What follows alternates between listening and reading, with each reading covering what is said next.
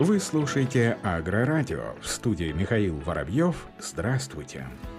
Омский аграрный научный центр вступил в Национальный союз селекционеров и семеноводов. При поддержке Национального союза АНЦ будет активнее защищать свои интересы на российском и мировом рынке разработчиков аграрных технологий и производителей семян. Об этом сообщается на официальном сайте центра. Членами союза являются руководители крупнейших научных и производственных предприятий аграрного профиля, в том числе научно-производственного агрохолдинга «Курган Семен семена, сотрудничество с которым Омский АНЦ продолжает не первый десяток лет.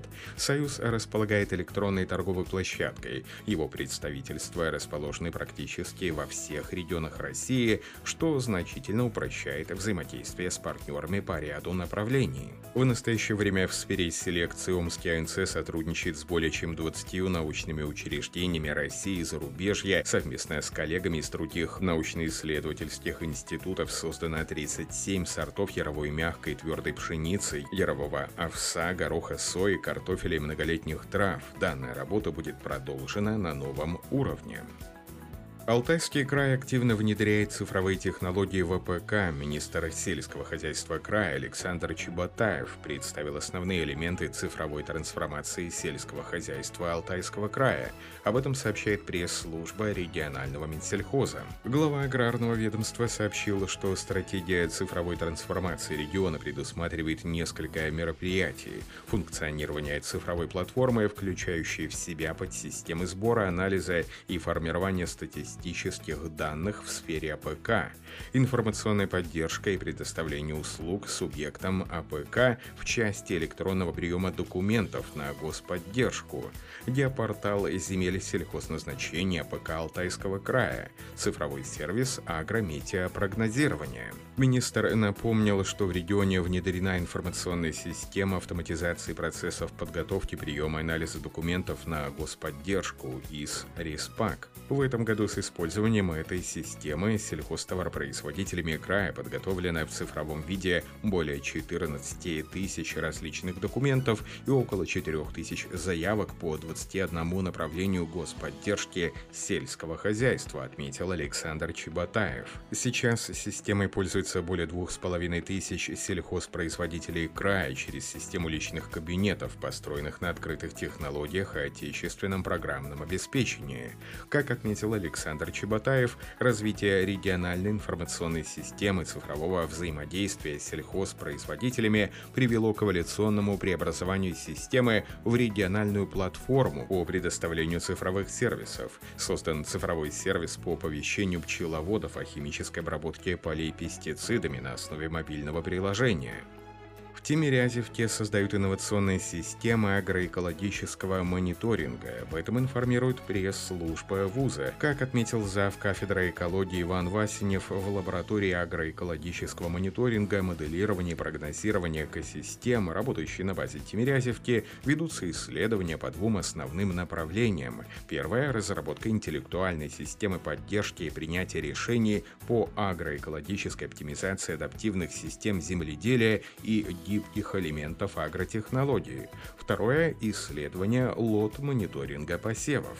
Как отмечают эксперты, привлекательность автоматизированных систем для современных сельхозтоваропроизводителей определяется не только экономической эффективностью, но и экологической. Интеллектуальная технология позволяет минимизировать ущерб для окружающей среды, в том числе посредством снижения углеродного следа, футпринта.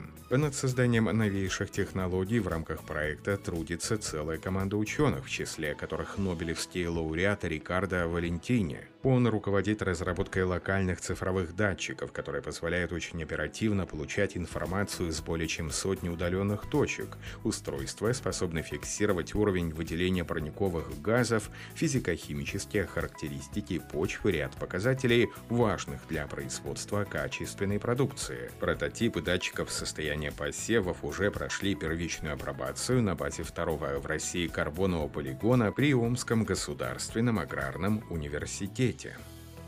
Названы самые востребованные специальности АПК в период уборочной. Как сообщает пресс-служба Россельхозбанка, самыми востребованными становятся специалисты, связанные с завершением цикла производства и выращивания продукции, а также транспортировкой и реализацией собранного урожая. Об этом свидетельствуют данные регулярного обзора вакансий АПК, проводимого Россельхозбанком на базе сервиса по подбору персонала на платформе «Свое фермерство». Сервис объединяет более 10,5 тысяч вакансий в сфере АПК. Самой востребованной профессией в период сбора урожая стала вакансия агронома. На эту специальность приходится 30 из 100 добавленных за последние 10 дней вакансий. Больше всего вакансия агронома открыта в Волгограде и Ставропольском крае. Второй по опыту сбора урожая стала вакансия маркетолога-аналитика. На эту профессию приходится 25 из 100 добавленных за последние 10 дней вакансий. Замыкает тройку самых популярных вакансий профессия водителя и специалиста по транспортной логистике.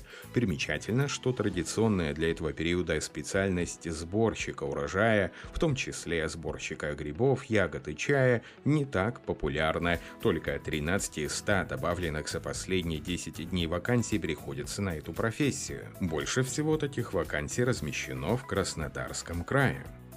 Группа ученых из Еврейского университета в Иерусалиме нашла новый метод раннего обнаружения абиотического стресса у растений в посевах картофеля, разработав сорт, излучающий флуоресцентный свет на ранних стадиях стресса. Этот метод поможет предупредить аграриев о возникновении данной угрозы и дать им достаточно времени для защиты растений. В своем исследовании ученые внедрили в картофеле ген с редокс-чувствительным флуоресцентным белком, нацеленным на хлоропласт-2, который экспрессирует в присутствии реактивных химических молекул кислород, вырабатываемых клубнями при стрессе. Таким образом, флуоресценция становится индикатором абиотического стресса. Чем больше стресса испытывает растение, тем больше флуоресцентного белка оно будет производить, и тем ярче будет его свечение. Флуоресценцию картофеля нельзя наблюдать невооруженным глазом, но ее можно обнаружить с помощью флуоресцентных камер высокого уровня.